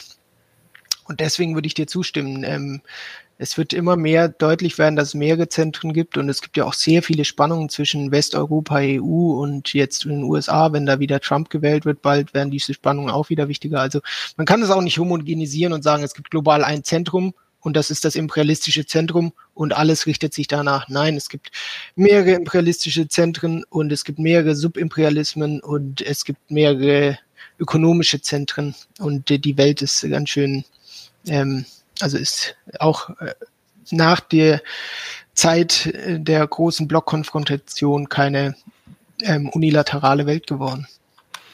Und das, nur ein das haben wir historisch ja auch schon erlebt, also dass die USA ähm, so dominant sind, ist ja nun auch eine äh, historisch etwas neuere Entwicklung. Äh, wenn äh, das eigentliche ursprünglich kapitalistische Zentrum eben in äh, England vor allen Dingen lag oder in Großbritannien mit Schottland noch dazu. Und auch der Aufstieg Deutschlands ist ja sozusagen die Entwicklung äh, von Peripherie zu erst Semiperipherie und jetzt eben auch als äh, ja, Subimperialist, wie du gerade so schön gesagt hast. Also ich glaube, das trifft auf jeden Fall immer noch zu. Hm, vielleicht könntest du noch kurz Peripherie von Semi-Peripherie abgrenzen. Ja, das ist gar nicht so einfach, weil ähm, klassischerweise die Peripherien einfach Rohstoffzulieferungen ähm, gemacht haben und billige Lebensmittel produzieren mussten, also Lateinamerika zum Beispiel für, für Europa. Die Semiperipherien sind dann durch diese Aufstiegsprozesse entstanden. Staaten haben angefangen, nicht nur Sweatshop-Fabriken zu haben, sondern haben dann solche Joint Ventures gemacht, wo sie auch ein bisschen Know-how abgreifen konnten und plötzlich wurden sie immer wichtiger. Also Länder wie Indien zum Beispiel auch machen nicht nur billige Fabrikarbeit und exportieren ähm, bisschen Tee, den wir hier als Darjeeling trinken können, sondern ähm, machen zum Beispiel auch Dienstleistungstätigkeiten in dem ganzen digitalen Bereich die in in USA outgesourced werden, also die ganzen Callcenter und so, weil das super praktisch ist. In USA ist dann nachts und in Indien ist tags und dann können die Leute in den USA selbst nachts noch ähm, beim Callcenter anrufen und dann geht ein Inder dran, der super Englisch spricht, weil in Indien eben Indien war großteils eben englische Kolonie. Also da gibt es ganz viele Tätigkeiten und plötzlich gibt es Länder, die ähm, Aufstiege haben und auch innerhalb des Weltsystems äh, mächtig werden. Jetzt China zum Beispiel ähm, wurde sehr mächtig, aber noch hat es kein, kein so mächtiges Militär, dass es ähm, mit den USA oder anderen Ländern mithalten könnte.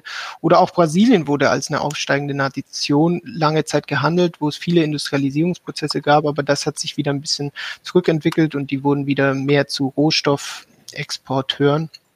Also diese Dynamik bezeichnet der Begriff der Semiperipherie, dass man sagt, es gibt eigentlich viele Länder, die bewegen sich dazwischen in Aufstiegs- und Abstiegsprozessen. Aber im Prinzip wollen diese Begriffe einfach Macht, ähm, eine Machthierarchie auf den globalen, ähm, in den globalen Beziehungen markieren, was ja für uns wichtig ist als Linke, zu sagen, es gibt nicht nur Macht innerhalb einer Gesellschaft, den wir mit dem Klassenbegriff ähm, markieren oder bezeichnen können, sondern es gibt auch Macht in, in internationalen Verhältnissen, also zwischen Nord und Süd zum Beispiel. Und das ist wichtig und das ist ja Teil unseres Kapitels zu sagen, Mensch, ähm, es gibt ähm, eine Tendenz von Leuten, die sagen, wir beuten eigentlich im globalen Norden den globalen Süden aus und wir profitieren hier alle von den Armen im Süden, was nicht ganz falsch ist, aber das ähm, tut so, als gäbe es keine Klassen in den Gesellschaften. Und das ist natürlich ein Problem ähm, und ähm, prägt ein völlig falsches Bild, wenn man Herrschaftsverhältnisse anschaut, weil die arme Hartz-IV-Empfängerin ähm, im Wedding, sage ich jetzt mal, weil wir dabei vorhin waren, die ähm, sitzt nicht an den Kontrollhebeln der imperialistischen Macht, um jetzt zu sagen, wir wollen bitte weiterhin Bangladesch ausbeuten. Also das wäre eine totale, ähm, eine totale ähm, Missinterpretation globaler Machtasymmetrien, wenn man plötzlich sagen würde, alle Leute in den Ländern des Nordens gegen alle Leute im Süden. Deswegen brauchen wir auch da äh, ein Denken in Klassenkategorien. Und das ist mein Stichwort. Ähm, also Marx hat ja auch schon äh, von Mittel- und Übergangsstufen äh, und verschwimmenden Grenzbestimmungen bei Klassen gesprochen im dritten Band vom Kapital.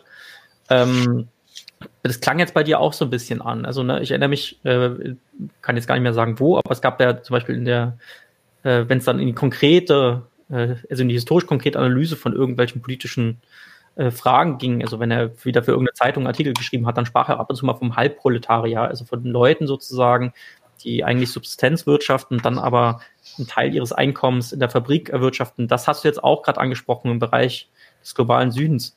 Also meine Frage daher ist, okay, wenn wir von der Klasse der Lohnabhängigen reden, also ist das eine internationale Klasse erstens? Und äh, zweitens, wir haben jetzt hier in Europa diese von, von Marx beschriebene Tendenz, also dass es in Richtung dieses idealen Durchschnitts geht. Es gibt eben vor allen Dingen Kapitalistinnen und Proletarierinnen und noch ein bisschen Kleinbürger, also Leute irgendwie, die in Kiosk haben oder so, ähm, oder ein Restaurant.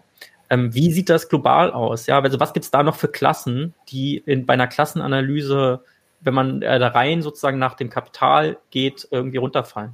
Ja, ich glaube, das ist eine ganz wichtige Frage, weil auch im Anschluss an das kommunistische Manifest und an die Globalisierung haben wir oft gedacht, wir sind eigentlich hier das Zentrum und alles entwickelt sich hin zum Zentrum und dann gibt's eben die böse Neoliberalisierung und die böse Globalisierung in den Händen des Kapitals, die verhindern, dass die ähm, ehemaligen Kolonien Aufstiegsprozesse machen, weil sie wollen die halt weiter ausbeuten. Aber eigentlich würden die sich auch alle industrialisieren und würden alle den Weg zur gehen, den wir hier gegangen sind in Westeuropa. Das ist eine bisschen eine ähm, komische Brille für einen kritischen Linken ähm, und ist natürlich jetzt auch eine ein bisschen eine eine Karikatur, die ich da gezeichnet habe. Aber so hat sich auf jeden Fall historisch nicht entwickelt, sondern ganz viele Länder sind immer noch weiter kleinbäuerliche Gesellschaften, in denen die Leute zwar proletarisiert werden, in dem Sinn, dass sie um ihre Produktionsmittel enteignet werden, also nicht nur, weil da ähm, große Infrastrukturprojekte oder, oder Bergbauprojekte hinkommen, sondern auch, weil die ökologische Krise und der Klimawandel denen das Wasser wegnimmt und ihr Land unfruchtbar macht. Gleichzeitig gibt es aber keine großen Fabriken, die die Leute aufnehmen würden als Lohnarbeiter. Und dann bleiben die Leute in so einem Zwischending und werden in den prekarisierten Slums ähm, kleine Dienstleister oder machen, ähm, beziehen ihre Häuser und haben dann noch kleine Gemüsegärten, mit denen sie sich Subsistenz versuchen irgendwie zu ernähren und suchen eben Gelegenheitsarbeiten. Und das ist, glaube ich, was, was wir global und in der Formen der Prekarisierung auch in den Zentren immer mehr sehen. Es entwickelt sich nicht hin zu alles wird eine Industriegesellschaft, sondern alles wird zu einer, semi-proletarisierten Masse sage ich jetzt auch wieder ein bisschen ähm, karikaturhaft, wo es ähm, eine Vielheit von Produktionsweisen gibt, die zusammenwirken ähm, und eigentlich für den Kapitalismus aber gar nicht so ineffizient sind in der Hinsicht, dass sie eben eine riesen industrielle Reservearmee haben. Und gleichzeitig gibt es eine bleibende Bedeutung, Bedeutung der Kleinbauern in ganz vielen äh, Ländern. Und das ist total wichtig für die Linke, weil wenn man sich anschaut, wer hat eigentlich die ähm, sozialistisch-kommunistischen Revolutionen in der Geschichte gemacht, dann waren das nicht die Industriearbeiter, sondern die richtigen Revolutionen, jetzt mal im Sinne von Gramscis Bewegungskrieg, haben die, wurden in Russland mit einer Riesenbeteiligung ähm, der, der kleinbäuerlichen Gesellschaft gemacht, wurden in China gemacht, in einer, in einer Bewegung der Bauernrevolution. Heute sind es die maoistischen Kämpfer in Indien, die sich wehren. Es sind ähm, in Lateinamerika sind die Kleinbauern Bauern oft die aufständischsten Gruppen. Ähm, das heißt, wenn man auch die Guerillakämpfe in Kuba, ähm, wenn man in die Geschichte auch der Revolution guckt, dann waren oft diese ähm, kleinbäuerlichen Gesellschaften viel revolutionärer als die Zentren, in die der Marxismus immer seine Hoffnung gelegt hat. Ich würde nicht sagen, man kann ähm, jetzt sagen, wir müssen wieder zurück zu kleinbäuerlichen Gesellschaften, weil die revolutionäre sind. Das ist eine, eine Sackgasse und ähm, die, das würde man auch das globale Weltsystem missverstehen, weil ohne die industriellen Zentren geht's heute nicht mehr.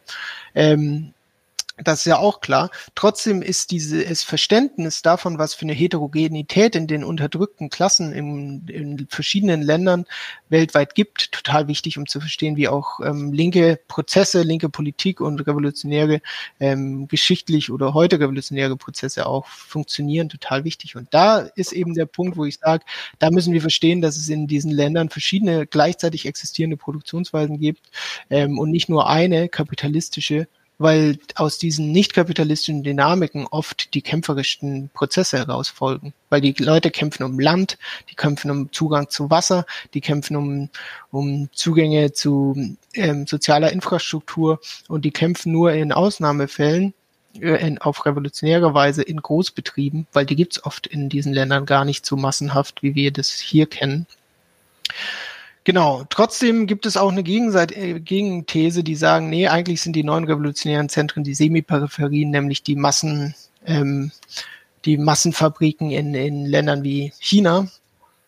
Das gab auch eine Zeit jetzt vor, bis vor fünf Jahren etwa, wo man das durchaus eine starke Zunahme an Arbeiterkämpfen in China gesehen hat. Das ist wieder ein bisschen abgeflaut. Von daher ist das ähm, zumindest ähm, total wichtig, dass wir verstehen, wie heterogen die Klassenverhältnisse in diesen Ländern sind, um auch zu verstehen, wie wir als Linke da, ähm, in, da äh, wie wir diese Kämpfe verstehen können. Hm. Äh, du und Janina, ihr schreibt in eurem äh, Artikel, dass es äh, momentan 3,4 Milliarden Menschen in ländlichen Regionen leben. Und vielleicht, um das nochmal zu untermalen, das ist ja schon äh, die Hälfte oder nee, sind wir jetzt so ein bisschen unter der Hälfte der Weltbevölkerung. Ich weiß gar nicht, wie viele Menschen gibt es denn gerade? Ja, da, ähm, acht. Okay, dann unter der, knapp unter der Hälfte äh, der Weltbevölkerung. Trotzdem geht es ja total zurück, weil historisch ist ja, haben wir ja nicht in Städten gelebt als Menschen. Ja. Also die Urbanisierung ist trotzdem ein, ein unglaublich ähm, starker, immer noch ein starker Faktor in der Entwicklung. Aber diese Urbanisierung führt eben nicht dazu, dass wir ähm, denken können, dass es alles in Manchester-Kapitalismus ähm, sich entwickelt. Ähm, das war, das ist mein Punkt. Trotzdem natürlich kann man sagen, die, die ähm, ist zwar eine Riesenmasse an ländlicher Bevölkerung immer noch, die geht zurück, aber das ist trotzdem kein Zeichen davon, dass es alles in in die westeuropäischen idealen Durchschnittsbahnen des Kapitalismus geht, also wo es einfach eine große Fabrik und einen Kapitalisten und eine Masse an Lohnarbeitern gab, gibt, also das, was man, was du mit idealen Durchschnitt bezeichnet hast, sondern eher sowas wie ähm, als Planet of Slums bezeichnet wurde, also von Mike Davis, der spricht da, davon, dass das, was ähm, das Ergebnis der Urbanisierung ist, eigentlich ein Planet des Slums ist, also im Gegenteil zu den modernen, schönen Städten, die wir gedacht haben, dass dadurch entstehen eigentlich ein, ein Chaos wird, das mit der ähm, schön gezeichneten Moderne der Globalisierung wenig zu tun hat. Genau, und deswegen sprechen wir in dem Kapitel davon, dass es zwar noch das alte, die alte kleinbäuerliche Gesellschaft, äh, kleinbäuerliche Ökonomie gibt, äh, Teile von diesen 3,4 Milliarden, aber dass es ähm, gleichzeitig eine entstehende lohnabhängige Klasse gibt, die lohnarbeitende Klasse, die voll oder voll in Anführungsstrichen proletarisiert ist, aber dazwischen eine riesen ähm, Klasse der äh, fluiden, semi-proletarisierten Subalternen, die sich zwischen Kapitalismus und außerkapitalistischen Produktionsweisen bewegt und einfach nur verschiedene Formen des Einkommens ein, anzapft um, um am Leben zu bleiben und verschiedenste Überlebensstrategien entwickelt. Eine davon ist Migration, wir schicken ein Familienmitglied in, in reichere Zentren und die überweisen uns dann Gelder zurück. Lauter Möglichkeiten der Strategie, äh, äh, solcher Strategien gibt es, um an Einkommen zu kommen. Und die sind sehr, ähm, sind sehr plural und deswegen ist unser Punkt in dem Kapitel auch, wir müssen die Klassenverhältnisse als plurale Verhältnisse beschreiben und verstehen und dürfen Klassenverhältnisse nicht nur innerhalb einer Produktionsweise denken, sondern als welche, die über eine Produktionsweise hinausgehen und dann wird es sehr komplex. Ja, als eine Variante dieser Einkommenserzielung möchte ich an der Stelle vielleicht mal Piraterie vor Somalia hervorheben. Äh, vor zehn Jahren, glaube ich, großes Thema gewesen. Was da nicht so äh, mitbedacht wurde, ist, dass es sich damit letztendlich um somalische Fischer und Fischerinnenfamilien handelte, denen europäische, amerikanische und asiatische Fangflotten äh, ihre Lebensgrundlage geraubt haben. Das ist genau das, was ich meine die Leute werden enteignet um ihre Subsistenz oder, oder um ihre klassischen ländlichen Ökonomien, werden dann äh, reingespült in einen globalen Kapitalismus, in dem sie keine Nachfrage an ihrer Arbeitskraft gewinnen, äh, finden und überlegen sich dann Strategien an Einkommen zu kriegen und betreiben hier auch noch ähm, Umverteilung im Weltsystem, indem sie diese großen ähm, Frachter ausrauben. Ja. Also äh, überlegen sich eine eigene Strategie ihrer, ähm, wie sie sich über Wasser halten können mit einem interessanten ökonomischen Konzept, das man eben auch erstmal kommen muss. naja, wenn diese Fangflotten einem den Fisch weggefischt haben, dann kann man doch die nächsten, die hinterherfahren, gleich ausrauben. Ist eine, ist eine interessante Umverteilungsform.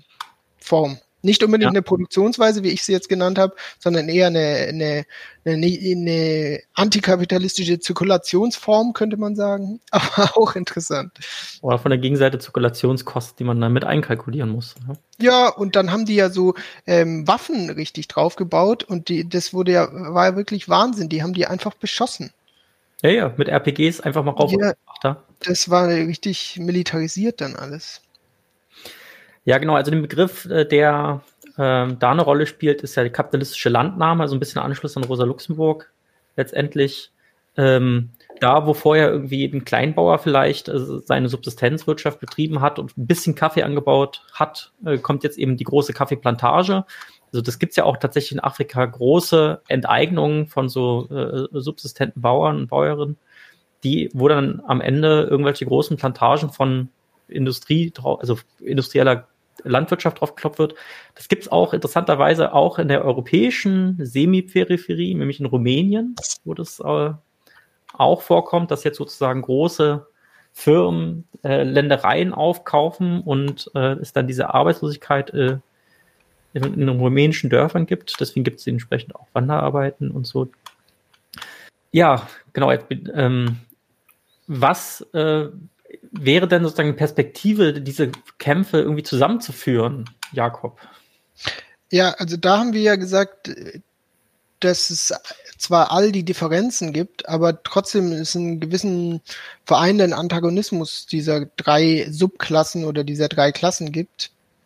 Nämlich, die haben alle extreme Auseinandersetzungen mit, ähm, mit dem Kapital zu führen, nämlich zu, unter anderem mit dem, was du gerade gesagt hast. Die Kleinbauern sind nicht einfach eine eigensuffiziente, ähm, selbstgenügsame Gesellschaft am Rande, sondern die haben die ganze Zeit Auseinandersetzungen um solche Sachen, wie du sie dargestellt hast, um große Unternehmen, die ihr Land wegnehmen wollen, oder einfach nur um politische Regulierungen, die total ungünstig für sie sind, wie jetzt in Indien, wo unter Modi, diesen hindu-nationalistischen Präsident, ähm, eine neue Agrargesetzgebung erlassen werden sollte. Und dann haben die Riesenproteste. Also die sind Teil einer kapitalistischen Gesellschaft und haben ähm, einen konstanten Antagonismus mit wirtschaftlichen Kräften, ähm, Großunternehmen oder eben der politischen ähm, Elite des Landes. Und gleichzeitig gibt es diese fluide Subalterne, die ich genannt habe, die immer größer wird, die so sich dazwischen bewegt, die gleichzeitig ähm, auch von diesen Enteignungen durch den durch die kapitalistische Wirtschaft ähm, leidet, teilweise aber auch Lohnarbeiter sind, also den Antagonismus der Ausbeutung innerhalb der der Kaffeeplantage dann in deinem Beispiel durchaus erleben. Und es gibt die Lohnabhängigen, ähm, die äh, vielleicht sogar eine Festeinstellung ergattert haben.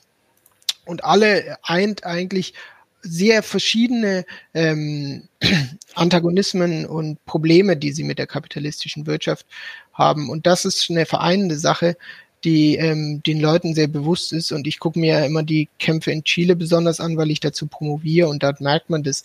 Da gibt es einen sehr starken Begriff des Pueblos beispielsweise, das einfache Volk. Ähm, der hat auch in der Linken eine sehr große Tradition.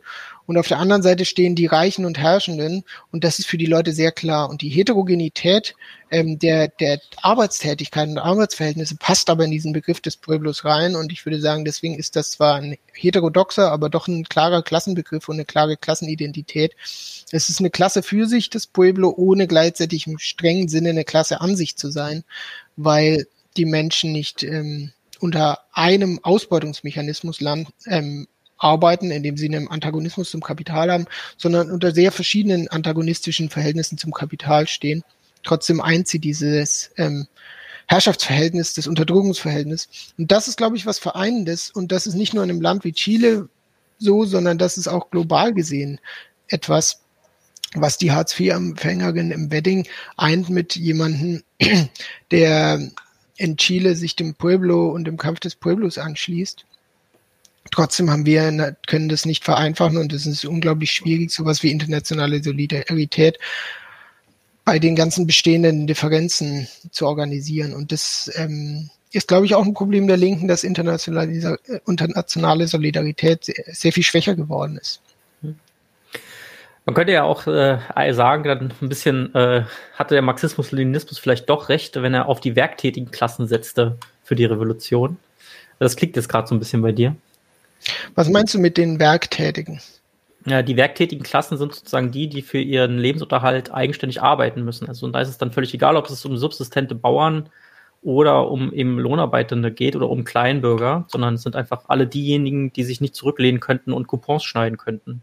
Die Ganz genau, das würde ich auch sagen. Aber es ist ja nicht so leicht, die alle zu vereinen, weil du brauchst ja irgendeinen einen Antagonismus, an dem du sie vereinen kannst. Und der, würde ich sagen, ähm, besteht durchaus.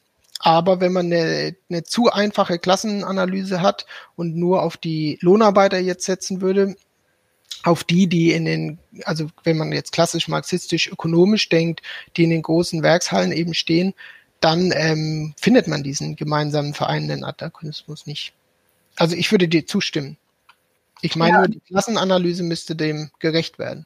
Und vielleicht da noch ein Einschub, weil ich das irgendwie auch ganz interessant finde. Ähm, ihr habt ja vorher darüber gesprochen, wer sind eigentlich diejenigen, die gerade am kämpferischsten äh, auf die Straße gehen, wenn wir jetzt wieder unseren Blick äh, nicht mehr global äh, weiten, sondern wieder ein bisschen zurückgehen Ingrid Artus spricht von der Feminisierung von Streiks, also auch von, ähm, dass immer mehr die kämpferischen Streiks quasi im Reproduktions, in der kommodifizierten Reproduktionssphäre kapitalistischer Produktion stattfinden. Also das sind dann die ganzen Krankenhausbewegungen, ähm, aber auch, äh, wenn man es im weitesten Sinne nimmt, alle möglichen Dienstleistungsstreiks, die, die an, ja, die an an Stärke irgendwie zunehmen und auch an Mobilisierungskraft und die sich auch mit anderen, ähm, also mit anderen Formen des Protests und des Streik auseinandersetzen müssen. Das ist nicht mehr einfach, wir, wir gehen, wir bedienen unsere Produktionsmaschinen nicht mehr, sondern ähm, ja, bei den Krankenhäusern, wir müssen jetzt eine Notstandsvereinbarung äh, treffen, damit äh, die Reproduktion von denjenigen, die darauf angewiesen sind, nicht gefährdet wird. Also das sind schon, finde ich, das wäre vielleicht was, wo man mal drüber nachdenken könnte. Das sind einfach andere, es sind alternative Formen des Protests im Vergleich zu jetzt Industriestreiks oder ganz klassisch ökonomischen Streiks.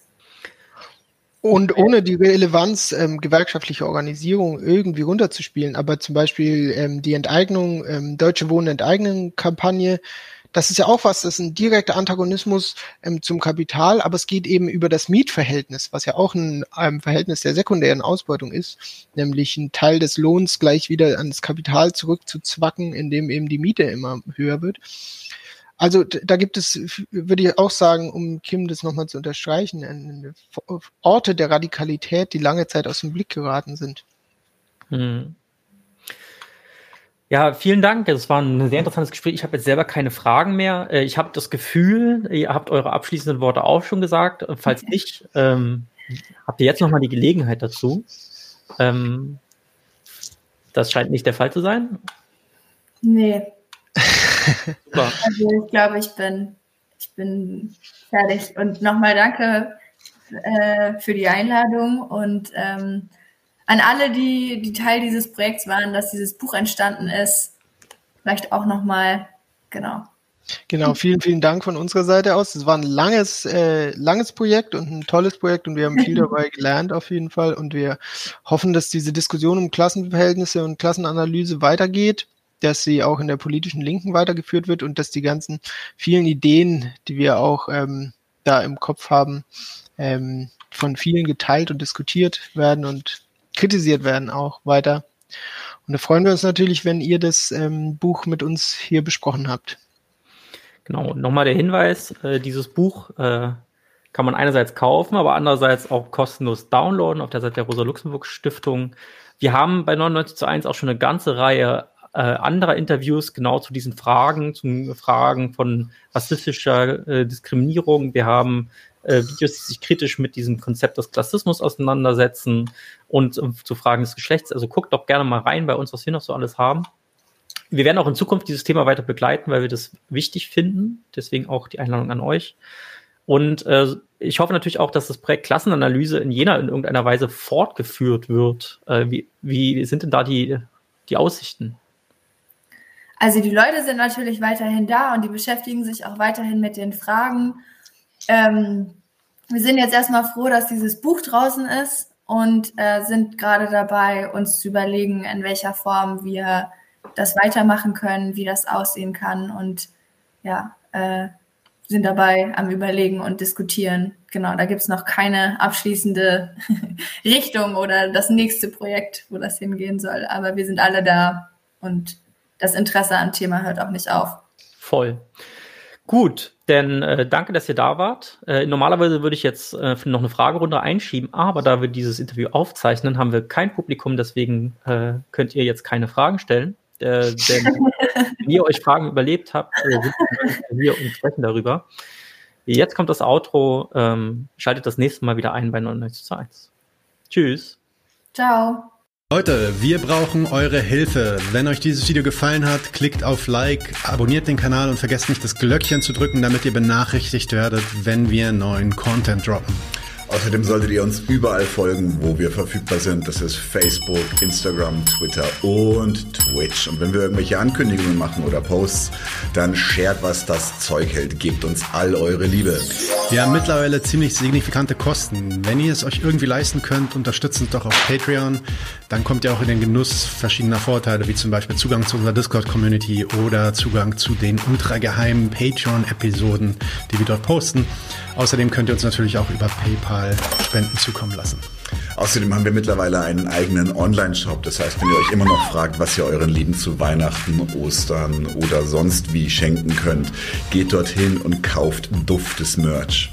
Alle Links dazu hier in der Beschreibung oder auch auf unserer Webseite 99 zu 1.de. Vielen Dank fürs Dabeisein, danke für die Unterstützung und wir sehen uns in diesem Theater.